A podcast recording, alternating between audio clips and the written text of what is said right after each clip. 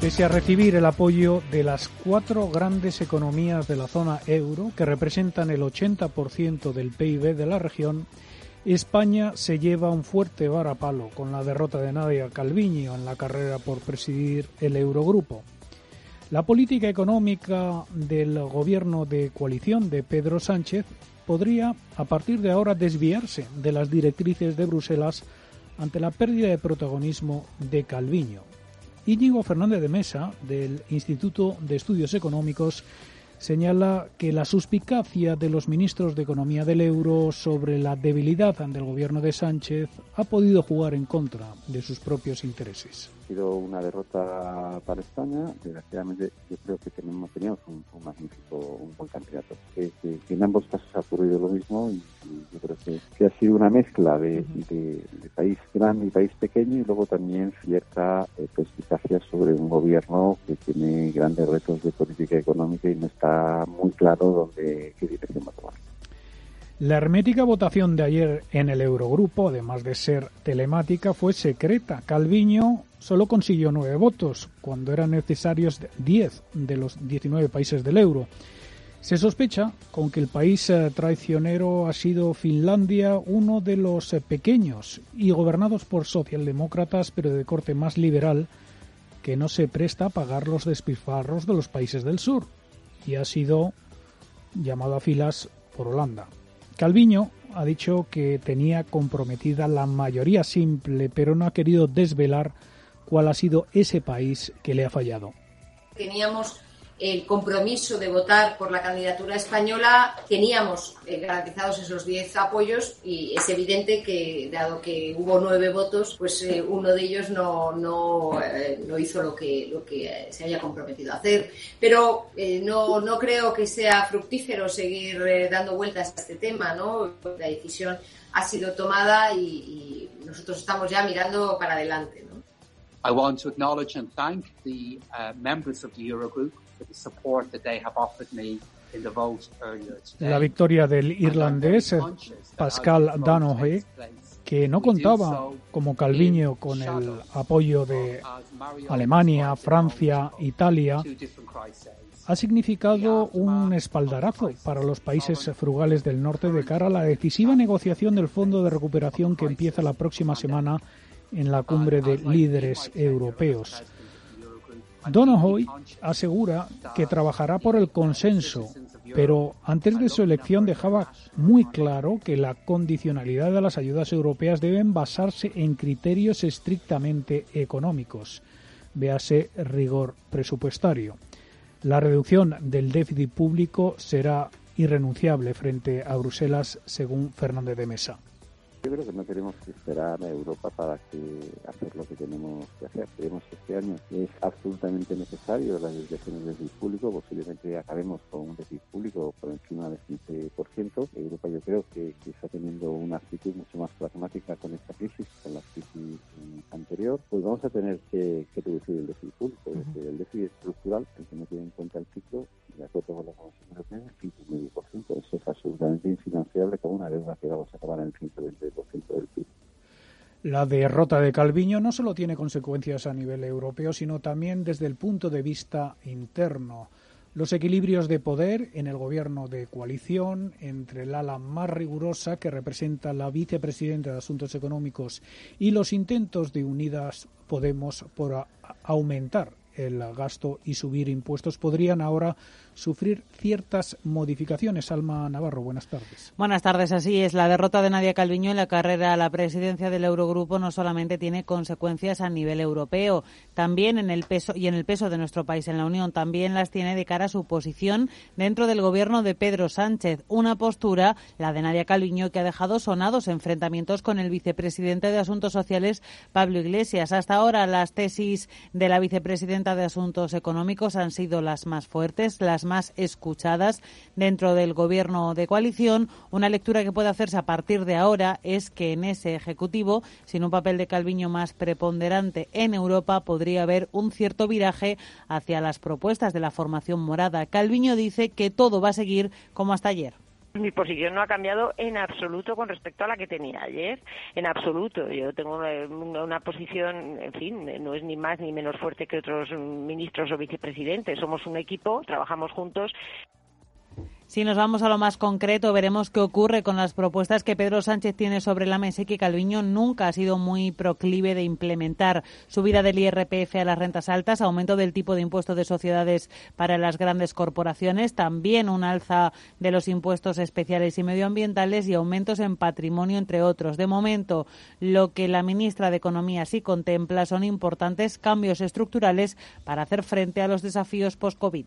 Lo que está claro es que los países tienen que hacer reformas estructurales. A nadie se le escapa que tenemos que adaptarnos a la transición ecológica, a la digitalización, tenemos que apostar por la I D, tenemos que mejorar el funcionamiento de algunos de nuestros mercados, en particular tenemos que luchar contra la precariedad en el mercado de trabajo. En cualquier caso, tras la derrota en Bruselas de puertas para adentro es el tiempo de la unidad y de dar la imagen de que todos reman al mismo sentido. Eso mismo es lo que pedía precisamente Nadia Calviño ayer antes de la reunión del Eurogrupo. Hacía un llamamiento a la colaboración institucional de todas las administraciones españolas y de los sectores económicos para incentivar la recuperación de nuestro país y que ésta sea rápida, robusta, más inclusiva y sostenible. Einen schönen guten Tag und willkommen zu Heute Express. Die Präsidien von CDU und CSU juste avant la crise financière, les taux d'intérêt flambent, la plupart des propriétaires doivent payer chiusura nei confronti di questo Europarlamento.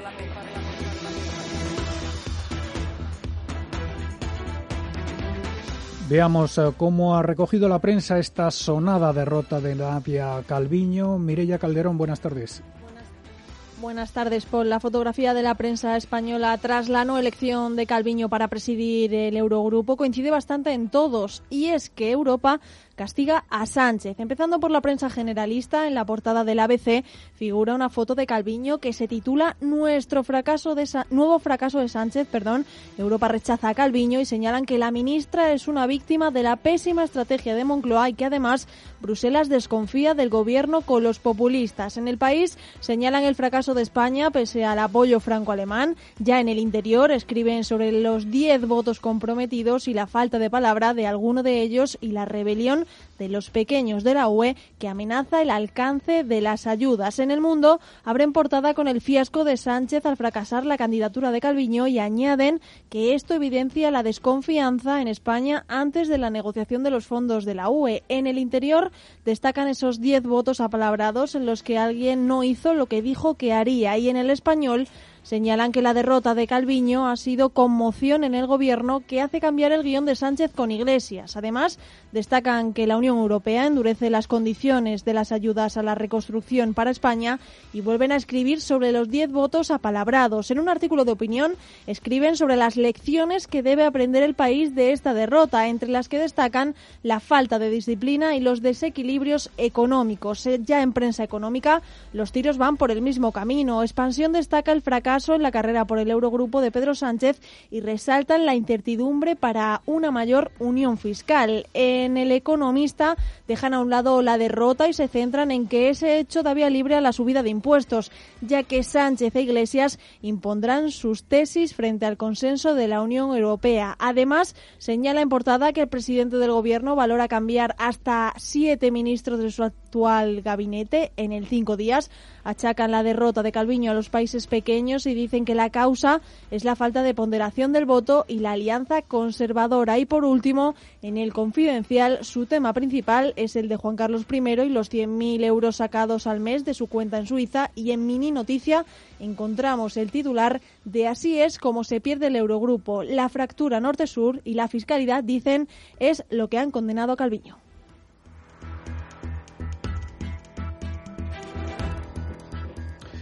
Tras la decepción ah, del Eurogrupo, la atención gira ahora hacia la cumbre de líderes europeos de la próxima semana, donde España no se puede permitir otro fracaso. Hoy se ha reunido el ECOFIN. Los ministros de Economía de la Unión Europea preparan el terreno para la cuantía, el reparto, las condiciones de esas ayudas europeas. Alemania quiere asegurarse que esos recursos estén disponibles rápidamente. El presidente del Consejo Europeo, Charles Michel, de cara a esa cumbre, ha querido tender puentes entre el norte y sur de Europa. Propone reducir a 1,07 billones de euros el presupuesto plurianual de la Unión Europea, un 2,3% menos que el planteado por la Comisión, para tener contentos así a los países frugales. Pero al mismo tiempo quiere mantener el fondo de recuperación en 750.000 millones para lograr un acuerdo sobre el plan de reconstrucción de la Unión Europea.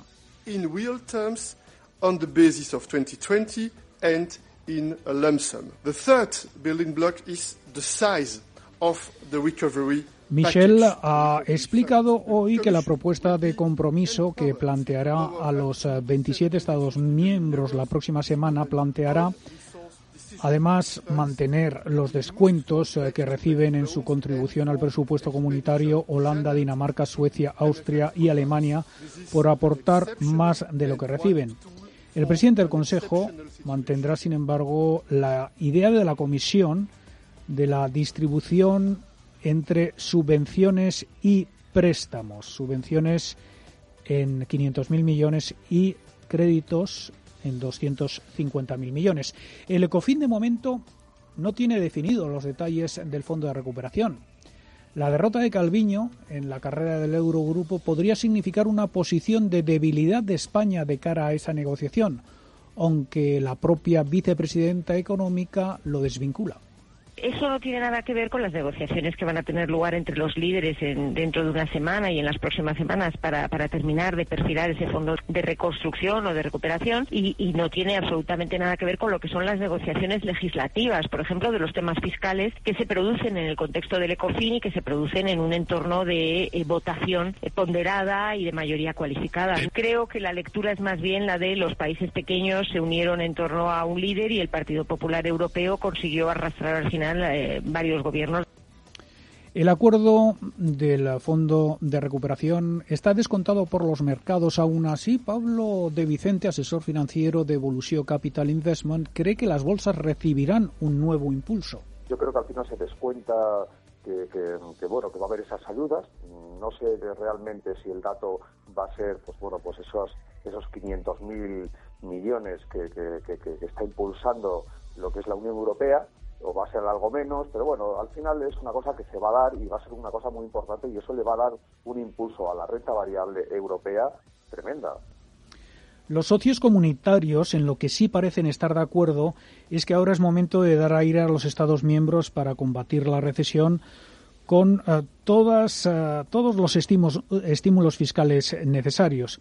De hecho, Bruselas estudia ahora mismo si dejar en suspenso la cláusula con los objetivos de reducción del déficit hasta que la economía recupere los niveles precrisis. Los objetivos de déficit impuestos por la Unión Europea dentro del Pacto de Estabilidad y Crecimiento fueron suspendidos este año mediante la aplicación de esa llamada cláusula de escape. Hablamos ahora con Jesús Castillo, economista senior de Natixis. Muy buenas tardes. Oh, buenas tardes. Lo primero, ¿le ha sorprendido la derrota de Calviño? Parece difícil de comprender que con el apoyo del 80% del PIB de Europa se pueda perder una votación así, ¿no? Bueno, sí, para decir la verdad, ha sido una sorpresa porque eh, el consenso esperaba que la ministra española eh, coja la presidencia del Eurogrupo y sí, verdaderamente ha sido una sorpresa, pero también eh, pues se mantiene la tradición del Eurogrupo de tener un presidente de uno de los países pequeños, entre comillas, y entonces por eso también puede ser algo que, pues, una tradición que se va perpetuando. Mm.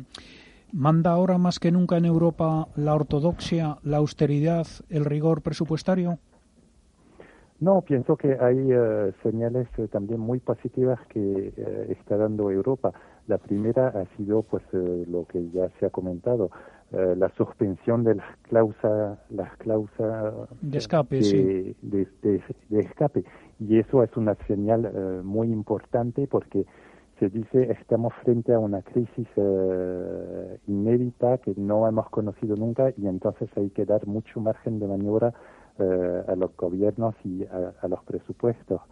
La segunda es eh, pues esa voluntad también de poner en marcha un fondo de recuperación con una financiación común europea y entonces no estamos en, la misma situación que en el 2008-2010 cuando eh, entonces sí se, se impuso una hostilidad muy fuerte y que al final pues eh, condujo a, una crisis aún más, eh, más potente. Hmm. ¿Cómo cree que ha sido esa votación? No sé si se la ha podido imaginar. ¿Cuál cree que ha sido el país que ha, traicionado a España y por qué? No, eso verdaderamente es muy difícil de, de saber. Eh, más adelante, pues algún ministro, algún jefe de Estado a lo mejor dice qué país ha sido o, alguien lo dice, pero a este al día de hoy no se puede saber más o menos quién ha, quién ha sido. Bueno, por lo menos en lo que yo sé hasta hoy. Bueno, ¿cómo va a condicionar esta derrota de Calviño la negociación de España sobre el Fondo de Recuperación Europeo? ¿Estamos ahora en una posición más débil? Pues eh, se pueden hacer dos lecturas eh, de esta decisión. Eh, uno, que los países que llamamos frugales han ganado y entonces que se va a ir hacia un fondo de recuperación menos importante, con más eh, condiciones, etcétera, etcétera. O también no hay que olvidar que eh, Alemania, Francia, Italia y España, que son los cuatro principales países eh, europeos, estaban detrás de la candidata Calviño. Y eso significa que aunque no sea ella la presidenta, siguen defendiendo cierto tipo de políticas y, principalmente el cambio de opinión eh, en términos de, deuda eh, y de, emisión de deudas comunes de Alemania es un paso muy importante también y eso es un mensaje también muy positivo para lo que puede llegar eh, más adelante. ¿Usted cree que se va a alcanzar un acuerdo la próxima semana? La próxima semana a lo mejor no. Yo, bueno, sí, yo pienso que lo más eh, probable es que se llegue a un acuerdo, pero luego sabemos también cómo son las, eh, las negociaciones europeas. Siempre hay sorpresas. Eh, únicamente ayer Calviño entró como futura presidenta en el Eurogrupo y salió como simple ministra de, Finanzas de España y entonces siempre hay sorpresas, pero eh, lo que también nos enseña la historia europea es que al final eh, siempre se llega a un acuerdo. O sea que si no es la semana que viene, se llegará un poco más adelante eh, y, siempre se llega a un acuerdo. Mm, bueno, se puede interpretar también como una patada a la lata, ¿no? Hacia adelante, eh, porque desde luego los países que hemos mencionado, incluso Alemania, está pidiendo eh, que se llegue a ese acuerdo eh, lo más rápidamente posible.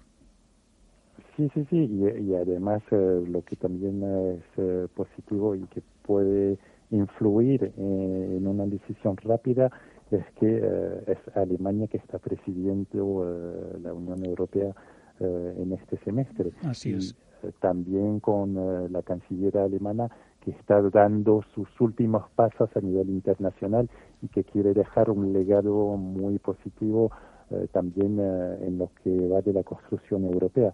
O sea que todas esas cosas nos hacen pensar que pueden llegar a un acuerdo bastante rápidamente ahora. Jesús Castillo, economista senior de Natixis, muchas gracias por atender, atendernos. Muchas gracias. Hasta pronto. La pandemia del coronavirus en España marcará el ritmo de la recuperación, sin duda, pero de momento hay 73 brotes en 15 comunidades autónomas. Ana Ruiz, buenas tardes. Muy buenas tardes. Además, siguen activos y uno de los que más preocupan es el de Lleida, que ha registrado 280 nuevos positivos en las últimas 24 horas, la cifra más alta desde que se decretó el confinamiento de los más de 210.000 habitantes de los 38 municipios de esta zona y un total de 774 casos en Cataluña, aunque no todos dicen han sido en las últimas 24 horas. Sin duda, las regiones que están sufriendo un mayor impacto son Cataluña con 19 rebrotes, Andalucía con 18 y País Vasco que ha registrado 58 positivos en el de Oridicia. Nuestro país, en la curva que se parece en los últimos días cada vez más a la de los primeros días de marzo, aunque Simón ha dicho que no es similar y que el 70% casi de los casos que se diagnostican ahora son asintomáticos. En cualquier caso, el Gobierno vasco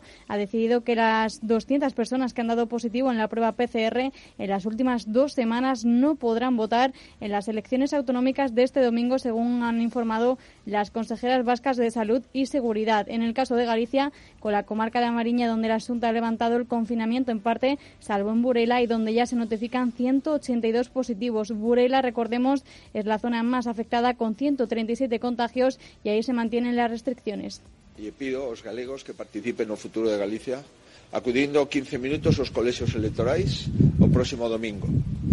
A estrategia de, do medo a votar é unha estrategia que non ten nada que ver coa democracia, coa transparencia, el rebrote de la comarca catalana del Segrea es el más grave de los 73 activos en España y que afecta a 1.295 personas desde el pasado 18 de junio. Ha obligado a decidir la apertura hoy o mañana de una tercera planta dedicada a pacientes infectados por coronavirus en el hospital Arnao de Vilanova en Lleida. Su director, José Luis Morales, ha alertado que, sin embargo, en el centro sanitario no tienen personal suficiente para atenderla. Hoy hemos sabido también a través del consejero de salud de la Junta de Extremadura que desde las 12 de esta noche esta comunidad autónoma impone el uso obligatorio de mascarillas a los ciudadanos con sanciones que podrían llegar hasta los 6.000 euros.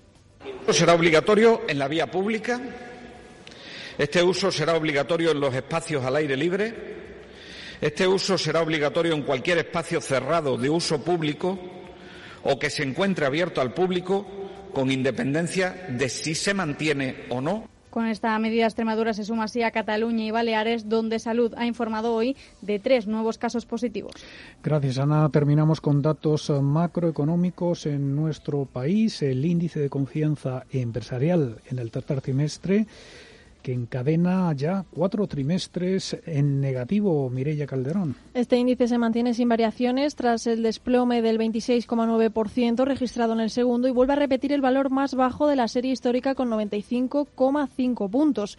El INE ha recogido estos datos para estas previsiones del tercer trimestre del 15 de junio al 6 de julio, una vez finalizado el estado de alarma, mientras que el anterior se hizo durante el confinamiento. Este estancamiento en el tercer trimestre es resultado de la mejora del indicador de expectativas, ya que el de situación empeora casi 30 puntos. El balance de expectativas se sitúa en menos 47,2 puntos frente al descenso de 72 puntos registrado en el trimestre anterior, lo que se debe a que el porcentaje de establecimientos empresariales que piensan que la marcha de su negocio será desfavorable entre julio y septiembre de este año se ha situado en el 54,9%, cifra inferior a la del trimestre anterior que fue del 75,1. Al mismo tiempo, el porcentaje de empresarios que opinan que su negocio marchará de manera normal ha aumentado hasta el 37,4%, mientras que los empresarios que se muestran optimistas sobre la evolución de su negocio ha subido desde el 3,1 del trimestre anterior al 7,7. De los cinco sectores económicos que se han analizado, los que, los que recortaron la confianza en el tercer trimestre fueron transporte y hostelería, industria y otros servicios. Y en el lado contrario, el comercio ha elevado la confianza un 7% y la construcción un 4,2%. Por comunidades, la confianza empresarial ha bajado especialmente en Madrid y Galicia, menos un 4% en ambos casos, seguidas de Baleares y País Vasco, y aumenta en 10 regiones, principalmente en Extremadura, más de un 9,5%, Asturias y Cantabria. Y del sector inmobiliario destacamos el dato de compraventas de viviendas que se ha desplomado en mayo un 53% hasta tan solo 25.400 transacciones, según cifras del Consejo General del Notariado. En cambio, los precios se elevaron un 1,5% en pleno estado de alarma. Con este dato cerramos nuestro espacio expansión y ciclo.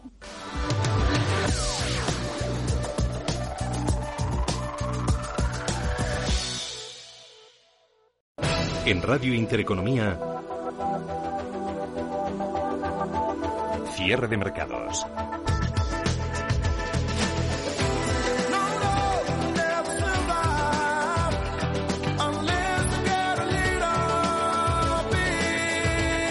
ahorro, inversión y mucho más.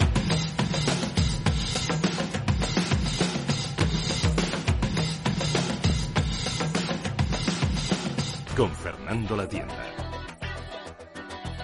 Las buenas oportunidades se presentan pocas veces en la vida y tomar medidas para mejorar la competitividad en el momento actual, a la velocidad a la que surgen nuevas tecnologías y nuestros competidores toman posiciones es sencillamente una necesidad. ¿Quieres dar un nuevo impulso a tu actividad empresarial? Nuevas tecnologías, management, digitalización. Las empresas deben afrontar un presente lleno de retos para lograr un futuro de éxito. ICA de ICAI de la Universidad Pontificia Comillas te ofrecen el DBA y Management and Technology, un innovador programa doctorado executive para directivos con más de 20 años de experiencia profesional. Si quieres liderar las nuevas tendencias en management y aprovechar la capacidad de disrupción de la tecnología, infórmate en comillas.edu y conviértete en Doctor of Business Administration. Desde Asisa queremos garantizar tu tranquilidad. Por eso ahora con tu seguro de salud también tienes videoconsultas con especialistas, chat médico y apoyo psicoemocional. Desde solo 24,20 euros al mes. Y para estar aún más tranquilo, disfruta de dos meses gratis contratando hasta el 31 de julio. Infórmate en plantranquilidadasisa.es o en el 910 1021. Consultar los productos implicados en la promoción en asisa.es. Empresa colaboradora del Teatro Real cerca de ti. Cierra el grifo a las altas comisiones. Pásate a InvestMe. Invierte en carteras de fondos indexados de bajo coste y obtén la rentabilidad que mereces. Entra en investme.com y descubre tu plan. InvestMe, tu gestor de inversiones personalizado. Muchas empresas pueden ofrecerte un café o un refresco en tu oficina, pero solo Selecta cuenta con un equipo de más de 1.300 personas que trabajan para ofrecerte el mejor servicio. Selecta, líder en servicios de vending, innovando para ti. Entra en selecta.es y sorpréndete. Cryptoro Multi-Exchange es la plataforma que centraliza todas tus cuentas de criptos bajo una única interfaz. Te permite hacer un trading fácil con trailing stop y realizar arbitraje de forma segura entre todas tus cuentas. Sin comisiones, sin custodia, tus fondos siempre en tus cuentas. Olvídate de complicaciones con Cryptoro Multi-Exchange. Cryptoro.com. FinTech for a New Era. Si quieres aprender a invertir y no morir en el intento, escucha La Fábrica de Inversores en Radio Intereconomía. La Fábrica de Inversores, tu cita de los sábados a las 10 de la mañana. Y no olvides seguirnos en nuestro podcast en intereconomía.com. Cierre de mercados. Radio Intereconomía. Fernando La Tienda.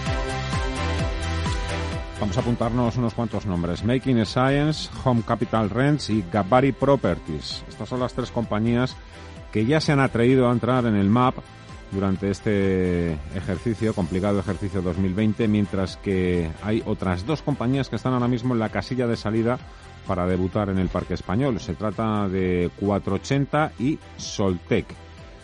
En líneas generales son empresas tecnológicas que, bueno, van a probar suerte. ¿Se atreverán o no se atreverán a dar finalmente el salto a la bolsa?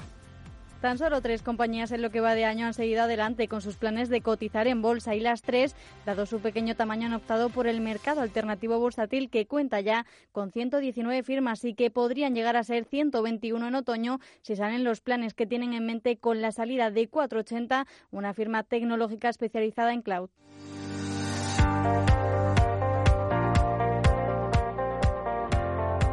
La sociedad tiene su sede central en Castellón y cuenta con oficinas en cinco países. Recientemente ha realizado una ampliación de capital con un importe total de 800.000 euros. Sale al mercado con el objetivo de lograr un crecimiento de doble dígito en 2021 partiendo de unos cimientos sólidos, ya que desde su fundación en 2011 siempre ha generado beneficios. Vicente Montesinos es presidente de la compañía. Hay un proyecto en la compañía en 480 para salir al mercado alternativo bursátil en, España y eh, bueno pues con motivo de, esa salida pues eh, dentro del ejercicio de transparencia que siempre hemos tenido a lo largo de todos los años desde la fundación de la compañía para los que no nos conozcáis, nosotros, nuestra compañía, somos especialistas en el desarrollo de implantación de soluciones digitales en, cloud. Además, 480 sería la primera empresa en acceder al mercado alternativo bursátil de la mano de Entorno Premercado, programa impulsado por BME y la asociación Bim Bang Angels para facilitar a empresas emergentes el acceso a la inversión privada. Otra de las empresas de las que se habla como candidatas a saltar a la bolsa española es Soltec. Prepara su debut en el mercado para finales de año o a más tardar la operación tendría lugar a principios de 2021, siempre que así lo permitan las condiciones del mercado y no se crucen nuevos nubarrones en el camino. Raúl Morales, CEO de la compañía. es eh, una empresa líder en, fabricación de servidores solares. Eh, estamos entre los top del mundo. Somos una empresa española y empezamos en el año 2004, hace ya casi 15 años nos dedicamos a la fabricación de servidores solares y a todos los servicios que relacionados con el servidor solar, como son instalación, eh, puesta en marcha, siempre en energía solar. Santander y CaixaBank son las entidades contratadas por la firma para pilotar su estreno. El objetivo es realizar una ampliación de capital para potenciar los planes de crecimiento de la empresa con una valoración en el entorno de los 300 millones de euros. Será la quinta si salen los planes porque ha habido tres más a pesar de estos meses convulsos. La primera en dar el toque de campana este año fue Making Science el 21 de febrero con una capitalización de 22,6 millones de euros. Desde entonces sube más de un 80% cotizando en fixing, con lo que superan los 40 millones de valor. Así hablaba su CEO, José Antonio Martínez.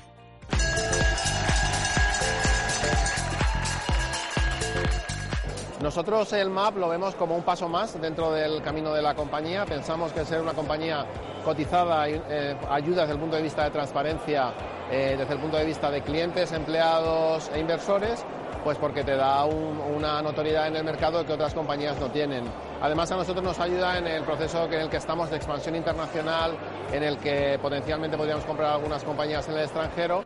El 20 de marzo, en pleno estado de alarma, saltaba al parque Home Capital Rents una socimi en desarrollo por valor de 50,2 millones de euros. La tercera fue el 1 de junio, Gabari Properties, con 8,77 millones de capitalización. Su evolución no ha sido, en cambio, tan favorable, con caídas del 2 y del 5% respectivamente. En el 2019, recordemos, el mercado alternativo bursátil acogió la salida de 22 compañías, solo una del continuo, y 65 ampliaciones de capital por valor de 1.642 millones de euros, un 79% más que en 2018.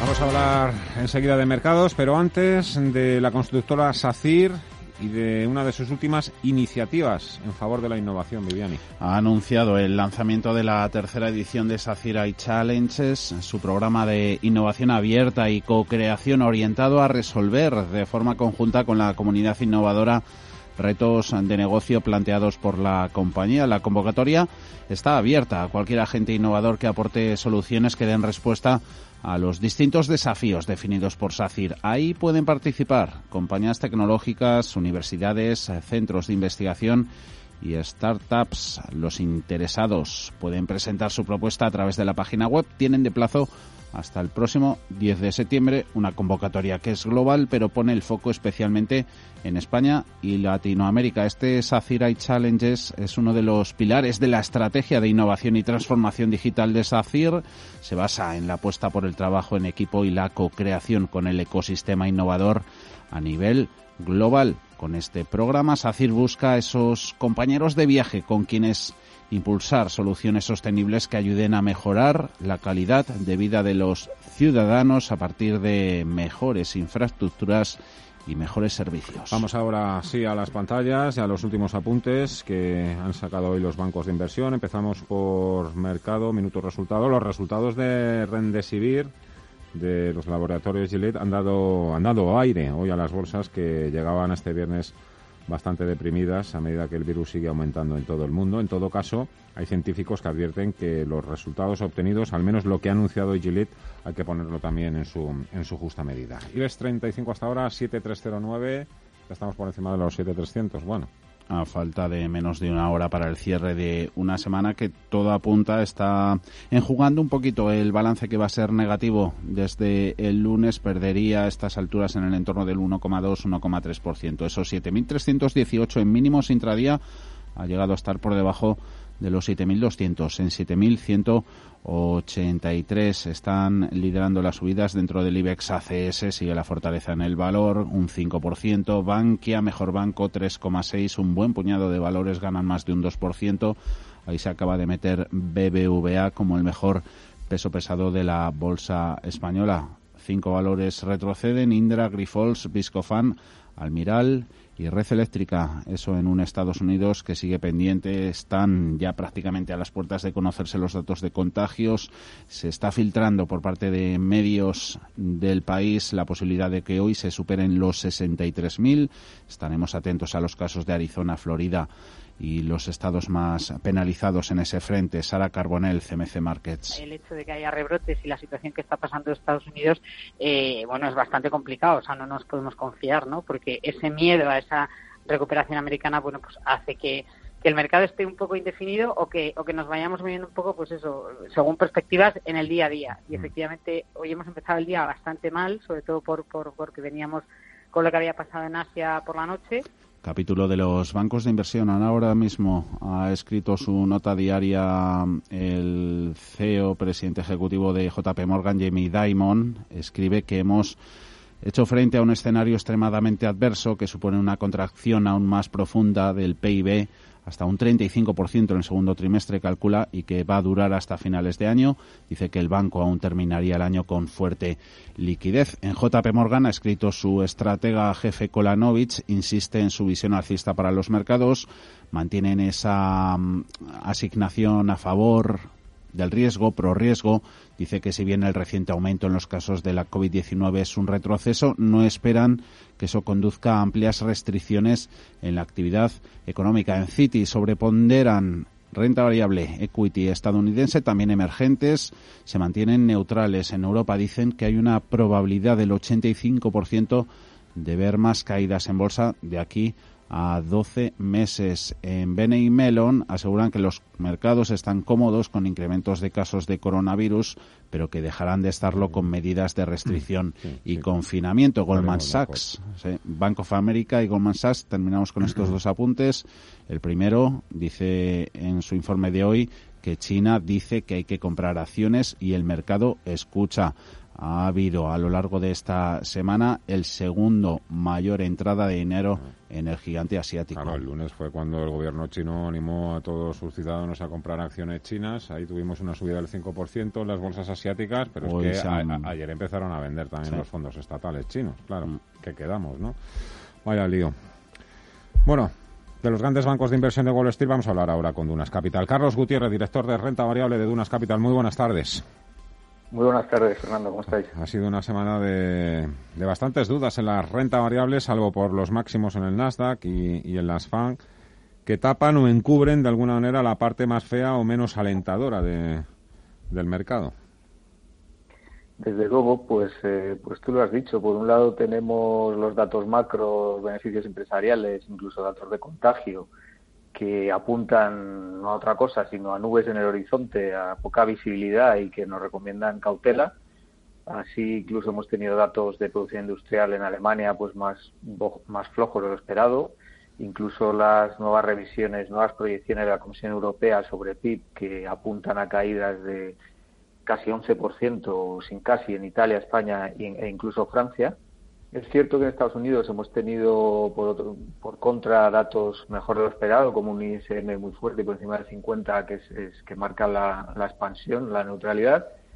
Eh, pero también es verdad que ha habido voces de, dentro de la Reserva Federal que, que están diciendo que la recuperación se está tranquilizando y que, y que queda lo peor por delante. Y, y, por otro lado tenemos los mercados, como bien dices, o, o mejor dicho el Nasdaq, que parece descontar el mejor de los mundos, ¿no? Esa aparición de la vacuna antes de fin de año, reapertura total de las economías, recuperación total de empleo, eh, que las ayudas de los gobiernos y los bancos seguirán y, bueno, y, además que toda esta deuda que está generando la pandemia, que a veces se nos olvida, pues que no hay ningún problema en, mm. repagarla, ¿no? Ustedes trabajan en Dunas Capital mano a mano con grandes inversores institucionales. Eh, ¿Sus clientes quieren riesgo? ¿Quieren estar tranquilos? ¿Quieren preservar el capital? Un poco ahora mismo por dónde, por dónde se mueven estos grandes inversores. Bueno, nuestra estrategia en general es de preservación de, capital. Siempre preferimos eh, ganar menos a costa de arriesgar menos porque somos una casa que esto lo tiene muy definido en el ADN y que nuestros clientes han venido con nosotros por eso. Entonces, en estos momentos de incertidumbre, por ejemplo, nosotros tenemos nuestro nivel de riesgo por debajo de la neutralidad, estamos como al 80% de, de nuestras carteras del riesgo normal que podríamos tomar. Estamos esperando mejores oportunidades. Hemos tenido, hemos sido muy agresivos en la compra de crédito. Hemos visto una oportunidad muy importante eh, con, con, esta pandemia y menos en el equity, aunque también hemos, hemos eh, hicimos alguna compra que, que hemos ido deshaciendo al alza y, lo que pasa es que ese crédito también ha corrido mucho y ya lo estamos deshaciendo, con lo cual ahora mismo manteniendo la cautela y siendo siendo coherentes con nuestra visión de, incertidumbre. Ya me he adelantado al principio de la entrevista un poco lo que esperan o los escenarios con los que ustedes trabajan. Mm, ¿Será un semestre difícil? Pues eh, sí, nosotros creemos que será en línea. En línea eh, me refiero a, la, poca visibilidad otra vez de, las empresas. Recordemos que, prácticamente el 50% de las empresas de Estados Unidos y, de Europa han, quitado sus, sus guidance, sus, eh, previsiones de negocio, porque ellos mismos no tienen visibilidad. Nosotros creemos que los resultados se van a resentir, que como no puede ser de otra forma, porque ha habido un confinamiento total en muchos países y eso se está notando y se va a notar, pero somos menos optimistas con la velocidad, la velocidad de la recuperación. No creemos que se vayan a volver a niveles de tasas de paro en Estados Unidos del 3,5, por debajo del 3,5, que teníamos a principios de año. Eso va a ser muy difícil. Eh, vemos un riesgo elevado de que los impuestos suban en todas las economías porque como decía antes, se ha generado un nivel de deuda tan grande que hay que repagar y eso no deja de ser, eh, no, no deja de ir en contra de, del poder adquisitivo de las familias y de los eh, beneficios empresariales. ¿Habrá más estímulos por parte de los bancos centrales?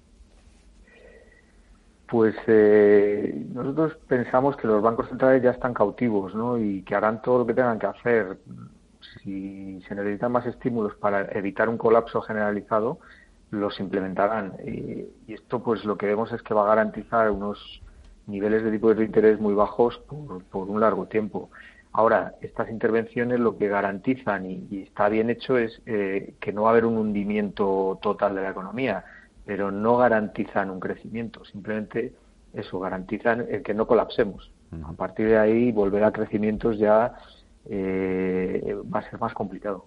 Cautivos de los bancos centrales. Ha sido el término que, ha usado, bien usado.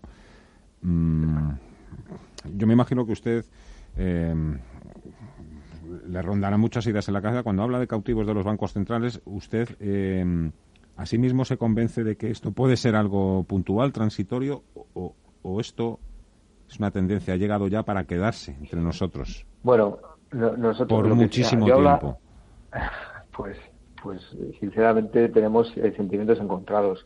Yo hablaba más de que los bancos centrales están cautivos en la situación, quiere decir que no pueden hacer una cosa. Ahora mismo, si empezasen a hablar de tapering, de dejar de comprar activos, de subir tipos, pues veríamos desplomes absolutos en, los mercados, ¿no? Entonces, y ya no solo que no lo hagan porque haya desplomes en los mercados, sino ahora mismo sencillamente eh, estamos viviendo un shock muy fuerte y si no hubiesen intervenido no solo los bancos centrales, sino también los gobiernos con políticas fiscales, pues eh, hubiésemos asistido a una quiebra generalizada de, empresas y de mm. familias. Ese riesgo aún está ahí y, en, el, en este semestre el riesgo alto de rebrotes, o sea, el riesgo de rebrotes sigue siendo alto. Nosotros no somos catastrofistas, pero eso puede pasar. Y, no vemos a los gobiernos eh, capaces de seguir metiendo dinero a, estos ritmos porque, como decía, al final esto genera una deuda que es impagable. Los bancos centrales, pues, no están imprimiendo dinero, pero casi, porque eh, el momento que permiten que los estados eh, emitan toda la deuda que tengan y garanticen que la van a comprar, pues eh, pues casi es imprimir dinero, ¿no? De momento hay que esa deuda hay que repagarla, ya veremos si se puede repagar o no. Nosotros lo que no vamos a hacer es pensar que esto va a durar para siempre y que por lo tanto hay que subirse al carro de rentabilidades muy bajas porque no tienen riesgo y porque los bancos centrales están ahí. Creemos que el riesgo existe y que hay que tener mucha cautela. ¿Y tienen alguna preferencia entre Estados Unidos y Europa u otras regiones? Pues normalmente Estados Unidos tiene un mejor posicionamiento, empresas mejor preparadas, ya no solo en, tecnología, sino en general, pero en estos momentos vemos que hay un gap de valoración importante y somos más optimistas en Europa simplemente por eso, porque vemos que las valoraciones sí que reflejan más la incertidumbre que reina en, en la economía mundial. En Estados Unidos vemos más optimismo, vemos que estamos pagando precios más caros y que los márgenes de seguridad para que pueda pasar algo son mucho más escasos. Si usted como director de renta variable mm, identifica o localiza sectores o empresas que puedan dar sorpresas positivas en la temporada de resultados que está a punto de empezar. Pues bueno, siempre siempre hay alguna empresa, ¿no? Eh, que, se ha visto beneficiada, pues desde un Netflix a un Zoom eh, nosotros no entramos tanto en eso, en esas eh, micro tendencias o más de corto plazo, pero sí que es verdad que dentro de nuestro universo de inversión, pues vemos que las, las empresas de bolsas y mercados eh, financieros, pues que se han visto muy favorecidas por el aumento de, de la operativa, incluso market makers de ETFs como Flow Traders, que es una de nuestras principales posiciones de carteras, una empresa holandesa que es un 60% en el año porque su negocio ha aumentado eh, exponencialmente. También vemos que algunas empresas de logística, ya estamos viendo algunos resultados, eh, pues están reportando crecimientos superiores a lo esperado por esa mayor eh, mayor por, estar obligados a comprar más online, ¿no? más comercio electrónico. Le agradezco sinceramente que haya abierto usted el abanico de posibilidades, ¿eh? porque es que esta pregunta se la hago a otros y es que de la tecnología y la salud no salimos. Carlos Gutiérrez, director de renta variables de Dunas Capital. Un placer, muchísimas gracias, que vaya bien. La gracias a vosotros, buenas tardes. abrazo. Resultados el día, el martes 14 es el martes cuando empiezan ya Sí. Banco of America, a partir de la próxima semana ya tendremos que esperar a las tecnológicas para finales de mes, pero los pesos pesados de la industria financiera a partir del próximo martes eh, ya empiezan a, a llover sus números trimestrales. Ahí lleva un poquito más adelantada la temporada en Europa. Hoy han gustado, por ejemplo, aquí en el viejo continente, los de Carlsberg, la cervecera, sumando avances en bolsas superiores al 4% como respuesta a unas cuentas que han gustado y en especial a la contundencia del rebote en sus ventas registrado en China. Gustaron esta semana también las previsiones de SAP para las compañías estadounidenses, las que forman parte del índice SP500. Se espera un descenso de media del BPA, beneficio por acción, del 43%. Jorge del Canto, escuela de acciones.com. Esa será una media, ¿no? Porque en determinados sectores se prevé como industriales o de, o de o de comercio se prevé que caigan incluso al 60, entre el 63 y el 65%, pero si la media rondará el 50% y a nadie le debe sorprender que los resultados sean malos. Eh, vamos a recoger ahora los efectos más graves de, de, la, de la crisis, ¿no? de la paralización de la actividad. A nadie tiene ninguna duda de que van a ser cuentas débiles, analistas. Las propias compañías han tenido la oportunidad de realizar grandes rebajas de estimaciones en los guidance.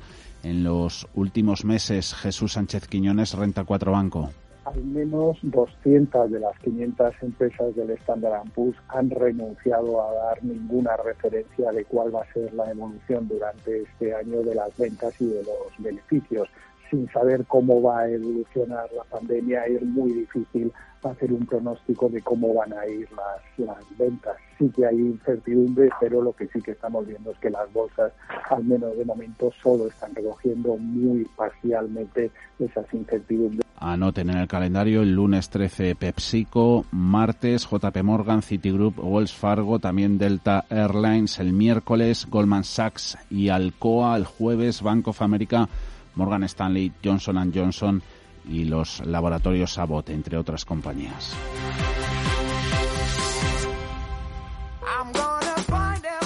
En Radio Intereconomía, cierre de mercados, el espacio de bolsa y mucho más.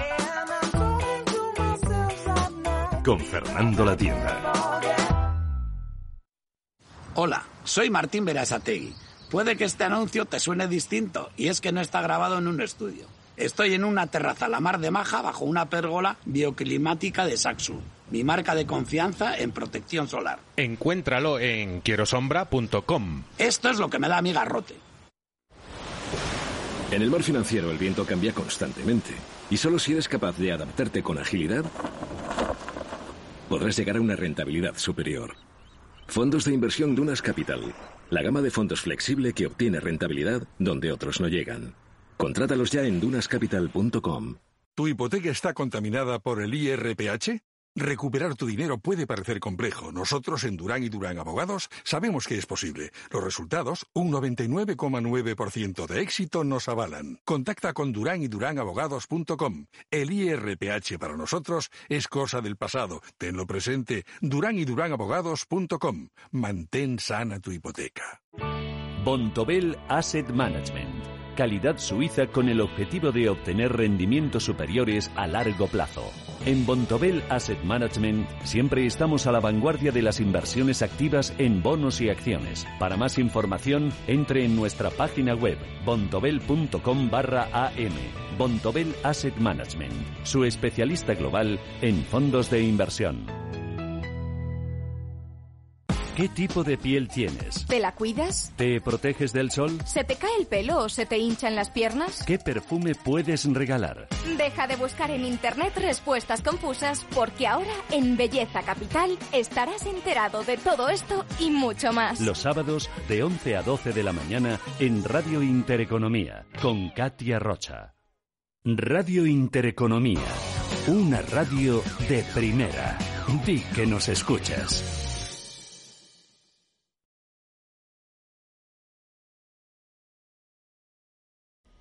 Son las 5 de la tarde, las 4.